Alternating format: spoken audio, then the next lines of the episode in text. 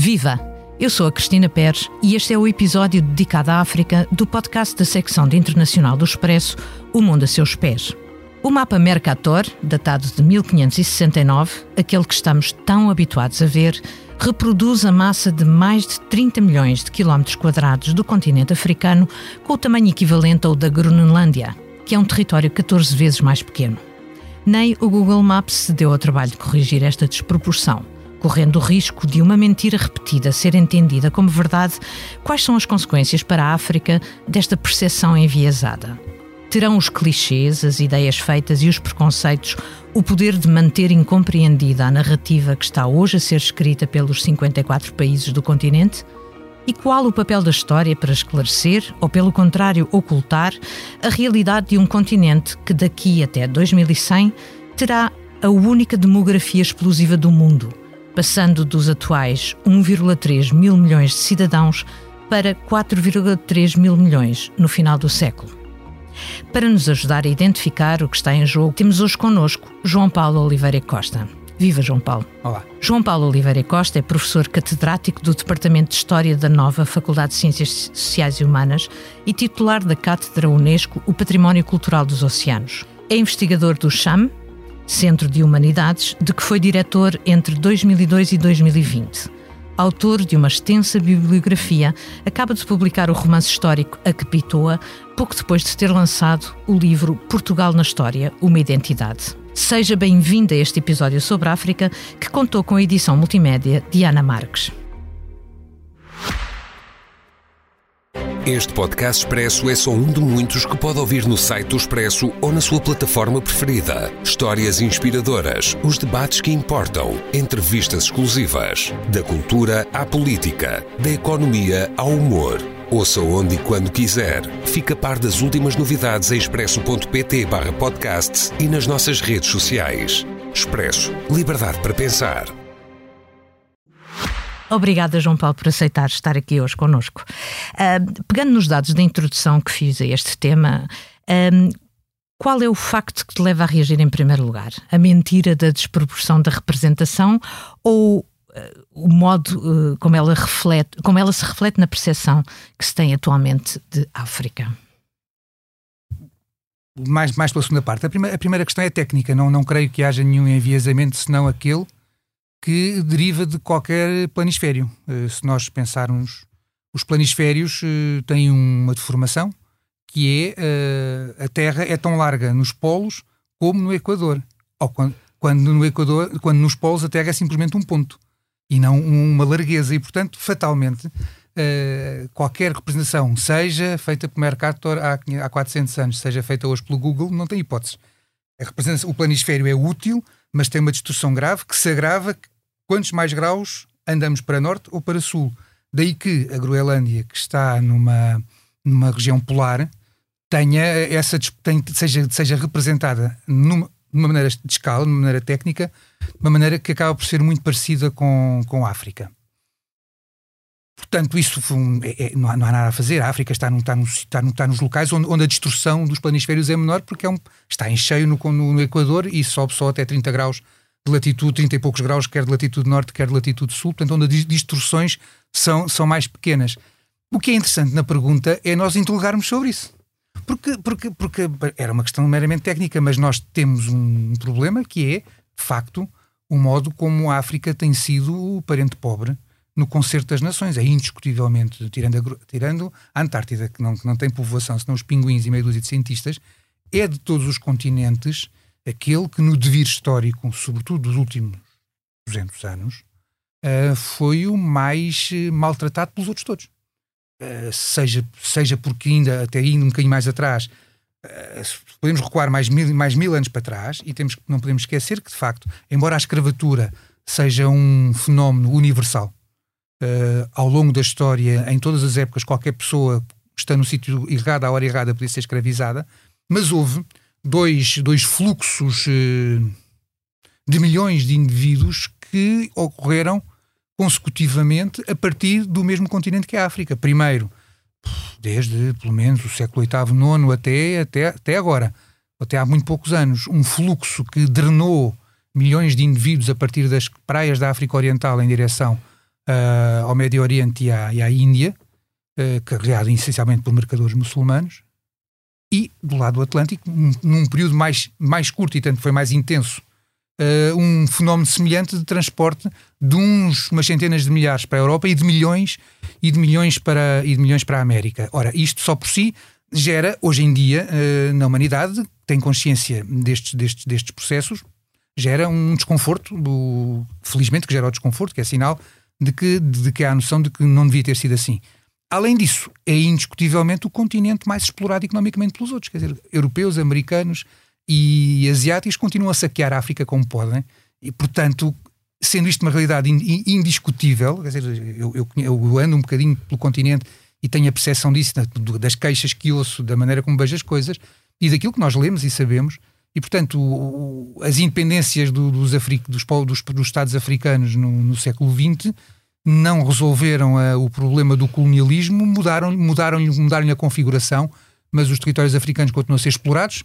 E, por outro lado, temos agora ainda um terceiro êxodo, outra vez, de africanos. O que estamos a assistir no Mediterrâneo é, uma, um, é um terceiro êxodo. Houve os dois êxodos forçados, aquele que foi levado pelos muçulmanos uh, para os territórios também islâmicos do, do, da Ásia.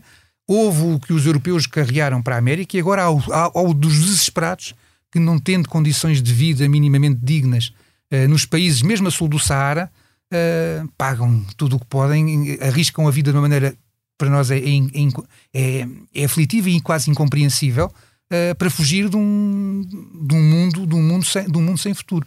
Eu vou interromper-te precisamente pela questão da escravatura, indo buscar o exemplo do Lilian Thuram, do futebol, sabes tu muito mais uhum. do que eu, antigo jogador francês, nascido em Guadalupe, nas Antilhas Francesas, que inclusivamente uh, foi uh, considerado uma afronta à França por ser negro e, ter nascido em uh, e não ter nascido em território europeu por Jean-Marie Le Pen. Mas eu vou buscar o Turan por outra razão. Pelo livro que ele escreveu, As Minhas Estrelas Negras, uh, de Lucy a Barack Obama e, mais recentemente, Pensamento Branco. Ou seja, o Turan conta que descobriu que era negro quando chegou à Europa e que era o único Sim. negro e que numa primeira abordagem aos colegas dele brancos, uh, onde, é, onde é que conheceram brancos, onde é, onde é que conheceram uh, negros, uh, onde, e onde ouviram falar, e era sempre a propósito da escravatura. Portanto, ele torna-se um, um, ativista, uhum. escreve, faz conferências e etc., precisamente por esta consciência. E também para desenterrar estes personagens que não são falados. Qual é que é a responsabilidade da história aqui? A responsabilidade da história é, é muito até, não, não do que aconteceu, mas de como é contada hoje. Exatamente. Eu há poucos dias dei uma entrevista a um outro órgão de comunicação social em que chamei a atenção de que a história como é ensinada na, nas nossas escolas é uma história de brancos, em que parece que só os brancos é que existiram. E em que, de facto, os negros só aparecem para ser escravizados e para serem, e para serem usados. sem se explicar sequer, sem se explicar sequer, porque é que houve os negócios que houve. Ou seja, eu, eu debati-me com um sobrinho que me dizia: Oh tio, mas não, mas não éramos portugueses que entravam um sertão adentro a caçar os. Disse, não, é impossível. Não havia condições. Os, os, os, portugueses tinham que ter aliados locais, tinham que ter aliados locais, porque os portugueses morriam com malária e os portugueses não, não eram suficientemente numerosos, nem tinham armas assim tão superiores que fizessem frente à multidão de guerreiros uh, africanos que encontravam em cada porto onde desembarcavam. Já agora os números são, que são muito curiosos. Quais números? Uh, a ordem de grandeza dos portugueses que chegavam. Ah, é, é, baixíssima. Os, os, portugueses que fundam Luanda e andam ali vários anos são 80. E, portanto, só em compromisso, os portugueses, a guarnição de São Jorge da Mina, que era uma feitoria do ouro, uh, onde inclusive uh, escravizados africanos eram vendidos a africanos, é, tinha, 60, tinha 60 indivíduos, porque eram 56 homens e 4 mulheres. E, portanto, um, os, os números do princípio, os números dos primeiros 400 anos são sempre números de pouquíssimos europeus. E, portanto, a, a própria história dos europeus, quando os, os, europeus transmitiram, isso é muito interessante, os europeus contaram durante séculos a sua história uh, baseada numa mentira de uma superioridade que não tinham tanta. E contaram uma história de heróis em que só eles é que existiam. E a, e a reação que nós temos hoje é a essa história mentirosa. Ora, uhum. como se está a reagir à mentira, mente-se outra vez, continua-se a mentir. Porque se está a tentar, está-se a contrariar a mentira, mas a mentira, portanto, está-se a dizer, eram malandros. Eram malandros porque fizeram porque, porque, só, porque sozinhos mataram aquela gente toda. Não, não mataram sozinhos, mataram com os outros. E, portanto, há aqui um problema, um problema básico em tudo isto que é. Eu dou um exemplo que talvez seja o mais simples de perceber. Uhum. Um, a extrema-esquerda e a extrema-direita olham para a história da mesma maneira, uh, para um mesmo episódio, por razões diferentes. E que isto serve de exemplo, que é o, o, a prisão do Gungunhana. Gungunhana foi preso por um, um destacamento mandado por Mozinho de Albuquerque. E, que, e o, que, o que a extrema-direita dos heróis diz é que uh, o, o Mozinho de Albuquerque entrou com 58 pessoas em Chaimite, ou 58 soldados em Chaimite e prendeu Gungunhana. E a extrema-esquerda diz o mesmo. Ambos omitem os 2 mil guerreiros aliados dos portugueses que estavam fora de Chaimite a bater com as lanças nos escudos e que estavam a condicionar os que estavam lá dentro. Para a extrema-direita, isto é, não se pode dizer, porque senão lá, o, o, herói desaparece no meio daqueles africanos todos. Para a extrema-esquerda, o embaraço que afinal os africanos estavam com, estavam com os europeus e aquilo que não há ali não há, não há uma opressão do branco sobre o negro, porque na verdade são 50 e tal brancos e 2 mil negros que estão a, a aprisionar o Gungunhana. Uhum. E portanto, o problema de hoje que temos é tínhamos uma história heroica, disparatada, disparatada falsa, mas a que uh, a, a, resposta está a ser dada como se aquela como se aquilo que foi contado e que era mentira fosse verdade. Uhum. Isto é uma atrapalha. Eu dou um exemplo, outro exemplo parecido. No, uh, estive em Amsterdão. Em Amsterdão havia uma exposição no Museu, no Museu Naval em que no fim tinha, era uma exposição sobre os, os, os neerlandeses na Ásia e no fim terminava com, com, com um cartaz a dizer bom, isto foi, nós, nós, nós, nós, nós neerlandeses chegámos e fizemos o que quisemos pela Ásia fora e agora estamos, estamos arrependidos. Eu nunca vi, eu nunca vi desfaçatez maior de dizer nós, desculpem, mas somos superiores. Quando na verdade eles não fizeram nada disso. Exatamente. Quando eles não fizeram nada disso, eles só se instalaram onde encontraram aliados locais, como no Japão. E portanto, num, de, uma, de uma circunstância em que eles chegaram, manipularam, entenderam-se, e apesar das suas fizeram das fraquezas forças e, e foram inteligentes, encontraram aliados locais e instalaram-se, bem, não, a gente, a gente instalou-se onde quis. É mentira. Uhum. E portanto há uma, a, a, narrativa, a narrativa anticolonial, em grande medida, assenta numa concepção de uma superioridade europeia que nunca existiu. Há aqui uma espécie de falta de sensatez, não é? Ou seja, sim, sim. A, minha, uma das perguntas que eu gostaria de fazer uh, nesta obrigação que a Academia, de certa maneira, tem uh, perante a realidade e a verdade e os documentos e a investigação, de repor ou de uh, não é reescrever no sentido de reinventar, mas dizer o que é que foi, dizer o que é que foi. através de investigação. Ou seja, aquela coisa de nós dizermos uh, isto está errado porque as pessoas ignoravam, agora provavelmente temos mais dificuldade com todas as descobertas que são feitas, e por outro lado há esta questão de, da agenda política. Uh, nós sabemos que não há uma história, que há várias histórias, mas uh, Bom, há, qual é a dificuldade pronto, há, Nós podemos olhar para a história de diferentes, diferentes ângulos, mas os factos são só uns. e o que está a acontecer é que se está a negar os está-se a omitir factos. E isso é que é grave, nomeadamente nesta questão de África. Uh, nós temos dois tipos de problemas. Lá, por exemplo, uma vez lembro de um amigo meu me dizer: Ó oh, João Paulo, nós tivemos, estamos em África há 500 anos. Não é verdade. Nós estamos há 500 anos nas praias da África.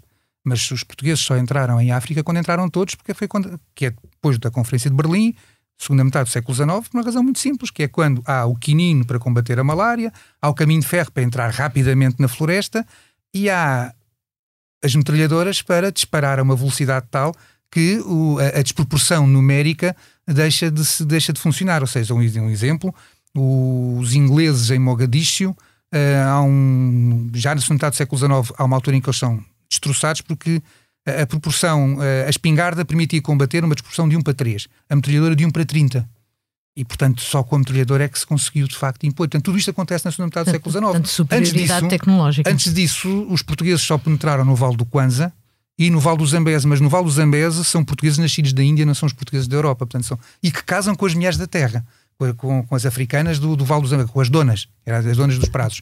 E, portanto, é, é outra coisa que é muito importante é que há, de facto, uma expansão mestiçada. A expansão portuguesa dos séculos XVI, XVII e XVIII é predominantemente mestiçada são os portugueses de como, com a política de casamentos mistos, que é ensaiada, por exemplo, por Afonso de Albuquerque, eh, porque era a única solução de um país que era pequeno, e é tão pequeno que uh, Gil Vicente é o autor da primeira, do primeiro, uma peça literária sobre a expansão, em 1509, chama-lhe o Alto da Índia, e o Alto da Índia não é sobre os heróis que foram, mas é sobre as mulheres que ficam. Uhum. O que é um sinal, precisamente, desta, deste não, não, não, há, não há famílias de colonos, mas se eu for à cidade do Cabo, uh, tem a estátua do primeiro casal holandês que lá chegou E não há nenhuma estátua de casais portugueses, porque em, lá, em lado nenhum chegou um casal português no início. Chegavam os aventureiros que se juntavam com as mulheres da terra. Hum. Essa miscigenação é, sem dúvida, um capítulo muito interessante. Uh, no teu livro Portugal na História, Uma Identidade, falas do ADN africano dos portugueses hum. que viviam entre nós como pares. Uh, queres falar sobre isso? Como é, como é que nós embranquecemos de forma tão decidida? Isto é uma consequência do salazarismo ou é mais antigo? É muito mais antigo. Deixa-me só aqui dizer. Eu, é, hoje em dia é muito curioso. O, o, o Salazar não tem a ver com isto. Isto aconteceu no século XIX, mas é muito interessante porque há, há um. Esta, esta história antiga, esta tendência, uma, há uma maneira de olhar para a história do, do século XX português que faz de Salazar quase um herói, mesmo, mesmo para o criticar. Eu, eu, eu, percebo que haja uma série de pessoas que no dia em que o Salazar morrer da, morrer da narrativa ficam desempregadas e é uma chatice. Porque ninguém faz mais o culto de Salazar do que os antissalazaristas. E neste caso, por exemplo, a pergunta, eu percebo a pergunta porque faz parte de um. Eu tive, só para dar um exemplo, eu tive faz de dar uma aula especial.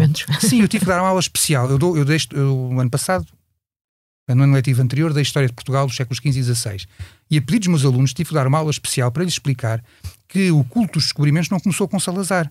E não, não, não só foi 500 anos antes. O culto dos descobrimentos começa quando começam os descobrimentos, porque os portugueses imediatamente percebem o caráter extraordinário daquele, daquelas navegações, a novidade absoluta que isso representam, são, ainda o infante, infante Henrique está vivo e já tem elogios dos humanistas italianos, já tem dinamarqueses que querem vir também ver os elefantes, houve um viu tão bem que foi pisado por um, uh, espero que não tenha sido por costas, pelo menos viu o elefante antes de ser pisado. Uh, e portanto, há, há, uma. Mas eu tive de explicar aos meus alunos, que vêm formados por este, por este terrível programa uh, de história do ensino básico e secundário, que é horroroso e que tem mais de 30 anos e que nunca foi renovado como deve de ser e, portanto, vêm convencidos de que o culto dos comentos começou com Salazar, como se o Salazar não, tem, não vale nem um milésimo daquilo que lhe atribuem. E muito menos nestas coisas. Portanto, tudo isto é muito antigo. No caso do branqueamento da sociedade, o que é que se passa? É que é uma coisa muito interessante, de facto. Nós tínhamos, os, todos os números indicam que a Lisboa de 1500, 1550 teria 10% de, de habitantes africanos ou afrodescendentes. E isso transparece, inclusive, nas pinturas que existem de Lisboa daquele tempo. A escravatura foi, terminou em Portugal, no, no Reino, terminou no final do século XVIII. Os africanos cá e foi, acabaram por ser libertados, não voltaram para a África. Já não, já não tinha muito a ver com a África, a maior parte já, já eram gerações que cá estavam há gerações. Não ficando, tanto diluíram-se na sociedade. É muito interessante, ainda há um, há um quilombo, portanto, um, um, um bairro africano retratado num retrato de Lisboa, numa Lisboa pré-terremoto no século XVIII, na zona do que é hoje a Madragoa, mas isso desapareceu e como a, como a sociedade portuguesa absorveu os antigos escravos, não ficaram fechados numa igreja para ter espirituais negros, não ficaram fechados, não, fica, não foram segregados, não, foram integrados. Como foram integrados e eram menos, apesar de tudo, do que, do que o resto da população, a pouco e pouco, nesse seu cruzamento tranquilo com pessoas de outros, de outros fenotipos que não exatamente o africano, a, a negritude da pele esvaiu-se de tal maneira que no final do século XIX alguns antropólogos perguntaram-se onde é que eles estão. Uhum. Somos nós, somos nós, qualquer português que esteja aqui em Portugal há mais de 10 gerações tem, tem, tem uma hipótese. Nós, à décima geração, descendemos de mais de 2 mil pessoas. Portanto, ninguém, nem o, melhor, nem o mais apurado dos aristocratas, consegue definir todos os seus 2 mil e tal anos passados à décima geração. É quase praticamente impossível. E, portanto, e a maior parte de nós não sabe nem à terceira, quanto mais à décima. E, portanto, nós sabemos, por exemplo, que testes de estudos feitos, feitos já há 10 ou há 15 anos, que no Alentejo 11% da população tem, tem ascendência africana. E, portanto, essas, nos descendentes dos escravos, somos, é qualquer um de nós é descendente dos escravos. Porque, são, porque os escravos entranharam-se e diluíram-se numa população que, embora tem, os tenha recebido há 500 anos numa condição de subalternidade, quando essa subalternidade definitivamente foi desfeita, eh, integrou-os. E o que temos a partir daí são as questões sociais e são as questões económicas, mas nunca a questão rássica. O que temos hoje é um outro conjunto de população que chegou a três gerações, num, três, quatro gerações no máximo. Uhum. Uh, eu, quando cresci, ainda havia o preto da casa africana. Exatamente. Isso significa que não havia quase nenhum africano. Aliás, os números existem. No início do século XX haveria 6 mil, uh, haveria cerca de 1% da população é de Lisboa é que seria de origem africana. E a maior parte dos casos, já não são escravos, evidentemente, nem há parecido, são descendentes de, de, colonialistas que tinham voltado com os seus filhos, fossem eles mulatos, fossem eles, eu, nesse caso, filhos mulatos. E, depois, e mais alguns que vinham estudar. E, aliás, há uma elite negra, foi muito bem estudada há pouco tempo por alguns dos meus colegas do Instituto de História Contemporânea, há uma, em, quem fazia parte o Mário Domingos, que eu estudei depois como um, como um, um, grande, um dos grandes cultivadores da história de Portugal, com aqueles livros de Dom Fonseca e aquilo tudo. O Mário Domingos tinha começado a ser um independentista e fazia parte de uma elite. Na elite, tanto na Lisboa do princípio do século XX, há professoras de piano, há deputados, uh, esta coisa, os primeiros deputados negros. Mas foram com a República. Não sei se no tempo da monarquia houve, mas na Primeira República houve vários deputados negros. Isso nunca foi um problema em Portugal. E, portanto, mas era um grupo muito minoritário que tinha acabado de vir, tinha acabado de vir de África. E, portanto, as pessoas que vivem hoje em, em Portugal e que são af africanos ou afrodescendentes não têm o direito de dizer que são descendentes dos escravos. Pelo menos dos escravos que vieram antigamente. Se são descendentes de pessoas que foram escravizadas na própria África, não sei. Que correm o risco até de, ser de podermos perguntar-nos e não serão descendentes daqueles que andavam a, a, vender os escravos na praia aos portugueses, correm. Portanto, eu, eu, acho que era um assunto que não devia ser muito levantado. Uh, João Paulo, e a língua? Uh, o legado da língua portuguesa é um legado uh, no mundo? Sim, no mundo. No mundo é um legado. No mundo, no mundo no, estou a pensar no mundo uh, africano. No mundo, no mundo africano é. Língua. No mundo africano é um legado muito interessante. Uh, é porque, vamos lá ver, nós temos um problema, a África tem um problema gravíssimo e que eu não vejo, para o qual eu não vejo solução. A África está organizada, porque a descolonização foi feita assim de propósito para continuarem a ser. A descolonização é um mito. A colonização continua por interposta pessoa, mas a colonização continua porque os, aos africanos não foi perguntado se queriam organizar o mapa, foi só querem ficar com estes mapas, mas mandados por vocês próprios. Mas os mapas não correspondem à realidade étnica nem linguística do continente. E, portanto, os mapas são uma ficção colonialista que não morreu com as independências. Está e lá que foi mesma. aceito pela União Africana. Pois, acho que também era difícil de ser de outra maneira, a não, ser, a não ser que houvesse uma ruptura completa do continente com o resto do mundo, que também não é fácil. Mas a realidade é esta. Ora, num mapa, num mapa que é desenhado pela, pelo, pelo, pelo, pelo espírito colonialista dos europeus do século XIX. Da sua expressão Exatamente. Tanto o que acontece é a unidade que hoje está a procurar criar é uma unidade a partir desse mapa que é a solução. E, portanto, uh, é bom, as pessoas, as pessoas acham que as pessoas não têm bem noção. Os portugueses só chegaram a, a 80% do território angolano depois do mapa cor-de-rosa.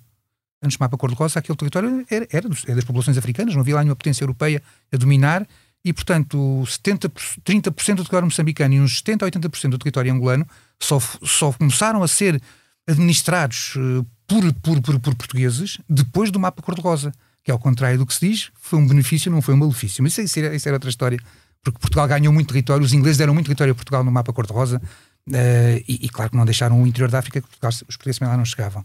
E, portanto, uh, este mapa que é inventado no século XIX é o mapa de hoje mas as populações continuam a ter as suas línguas autóctones. E a única, a única elemento que dá unidade, quer a Angola, quer a Moçambique, é a língua. E se trocassem, como está, como está acontecendo na Índia, se trocassem a língua da antiga potência colonizadora por uma das línguas nacionais e os outros. Uhum. O português serve de elemento, serve de, elemento de, de, articulação e de ligação de todos, independentemente das suas línguas, das suas línguas originais. Mas tem problemas, porque eu sei, aquilo que falo com os meus colegas africanos, de que em muitos casos, no fundo, as crianças que vão para a escola primária, só quando chegam à escola primária é que falam, porque em casa não falam português. Hoje em dia, não é? Claro. E, portanto, o português é uma língua política, é uma língua, é uma língua cultural das elites. Veicular. Mas é, mas é a língua que une. Eu lembro uma vez estar a brincar, estar em Maputo com, com, com as minhas colegas da Unesco em Moçambique e na brincadeira, então agora se vocês trocassem o português por uma das vossas línguas. E a resposta, ela nem pensou, é, isso era uma guerra. E portanto o português tem que tirar partido, tem que saber tirar partido disso, para todos os efeitos, como elemento de cultura globalizante. E depois o português beneficia de uma outra coisa que não tem a ver com a África, tem a ver com o mundo em geral, mas é que o português, eh, a, a, a grande força do português, para todos os efeitos, gosto ou não, está no Brasil. Claro. São aqueles quase 300 milhões de pessoas é que dão ao português uma dimensão uh, universal de, de, ser uma das. Uh, mais cedo ou mais tarde será uma língua das Nações Unidas. E, e, já é mais ou menos, e da Unesco, e é uma língua que, que tem uma funcionalidade cada vez maior. É a língua mais falada no Hemisfério Sul. E, portanto, isto, isto tem um peso, não é? Tem um peso mais do que eu sei uh, com, com, a fragilização da língua francesa. Uh, no Senegal, há cada vez mais senegaleses a aprender português, pela proximidade com Cabo Verde, pela proximidade com a Guiné-Bissau. E, portanto, vamos ver o que é que vai, o que é que, inclusive, o que é que acontecerá, porque parte da África francófona hum, não sei até que ponto é que não, é que não acabará por ir parar a outras, a outra, outras línguas, porque o francês está em, em, clara regressão, ao contrário do português, que é uma língua que se afirma uh, claramente no contexto, no contexto atual uh, internacional. Até, só uma coisa, até porque o próprio, o próprio Portugal, hoje em dia, estamos, estamos, estamos eh, a gravar isto poucos dias depois de ter sido decidido que o Campeonato do Mundo de Futebol é organizado por um, por um trio que inclui Portugal. Pois, pois inclui, lá está, lá está Portugal. Sozinho nunca, nunca realizaria, mas os espanhóis, é? mas os espanhóis e os marroquinos precisaram também de Portugal e, e esta capacidade de, de, mais do que ser afirmativo por si, ser afirmativo em, em parcerias, faz de Portugal hoje um, uma, uma das potências uh, das Nações Unidas com mais capacidade de agenciamento, como se pela forma, como vamos ver agora, daqui a um ano ou dois outra vez, será assim ou não, mas até agora, desde o 25 de Abril, sempre Portugal concorreu, por exemplo, ao Conselho de Segurança, foi eleito pelos pares, vencendo uma vez o Canadá, noutra a Austrália e noutra a Suécia. Não é mal de todo. Para recuperar uma, uma língua em queda. Exatamente.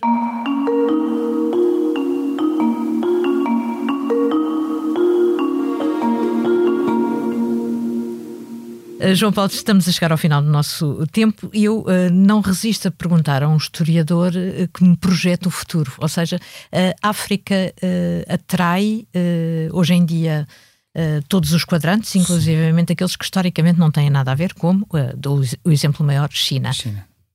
Olha, é uma tristeza de um certo ponto de vista e é um paradoxo. A África atrai-os de fora e expulsa-os de dentro, não é? Quer dizer, nós, eu, eu, eu não acho que nenhum de nós pode pode dormir uma. Quer dizer, a gente tem que dormir sossegados porque não temos nada, não podemos fazer mais. Mas não podemos ignorar que estamos a assistir a um dos maiores êxodos voluntários.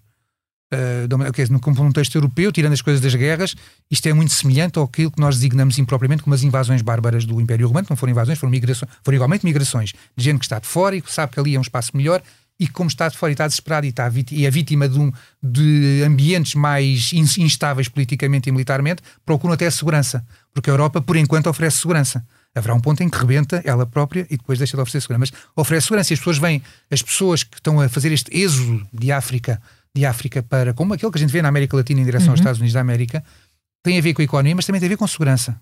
Tem, tem a ver com pessoas que vivem em estados semifalhados, uh, onde, onde, onde as máfias são muito fortes, onde, onde um certo tipo de bandidismo existe quase quase naturalmente e, portanto, e, e onde se sabe que apesar de tudo, e quer dentro da Europa, também. quer dentro da Europa, quer dentro dos Estados Unidos, há um outro tipo de, de, de legalidade e portanto que isso só por si atrai para para lá, do, para lá da miragem económica. Ao mesmo tempo, não é só os chineses, nós, os europeus continuam a dilapidar, a dilapidar a África, não é? E sabemos que há empresas, empresas que fazem golpes de Estado quando dá jeito para, para lá para os seus interesses continuarem. Portanto, o colonialismo não acabou, mudou de face.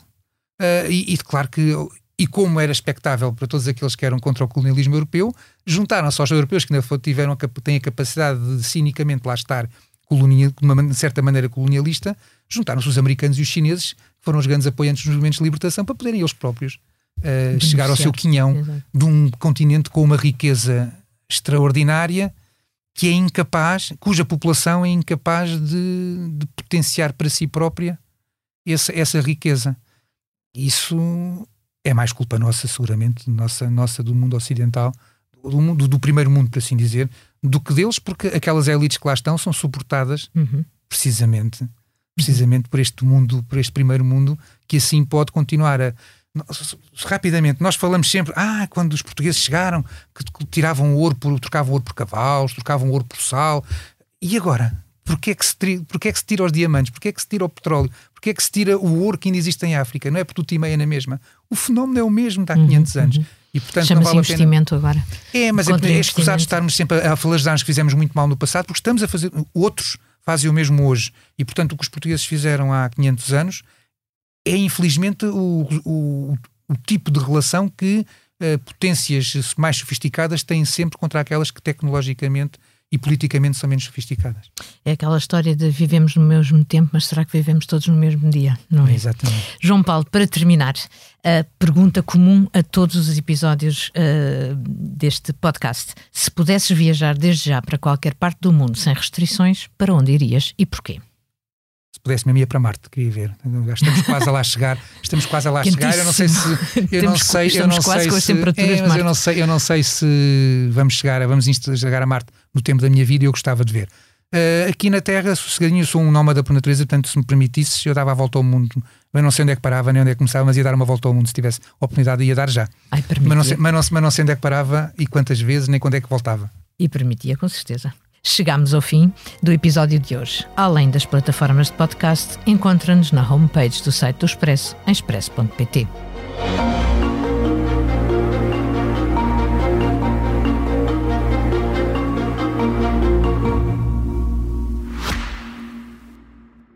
Este podcast expresso é só um de muitos que pode ouvir no site do Expresso ou na sua plataforma preferida. Histórias inspiradoras, os debates que importam, entrevistas exclusivas. Da cultura à política, da economia ao humor. Ouça onde e quando quiser. Fica a par das últimas novidades em expresso.pt podcasts e nas nossas redes sociais. Expresso. Liberdade para pensar.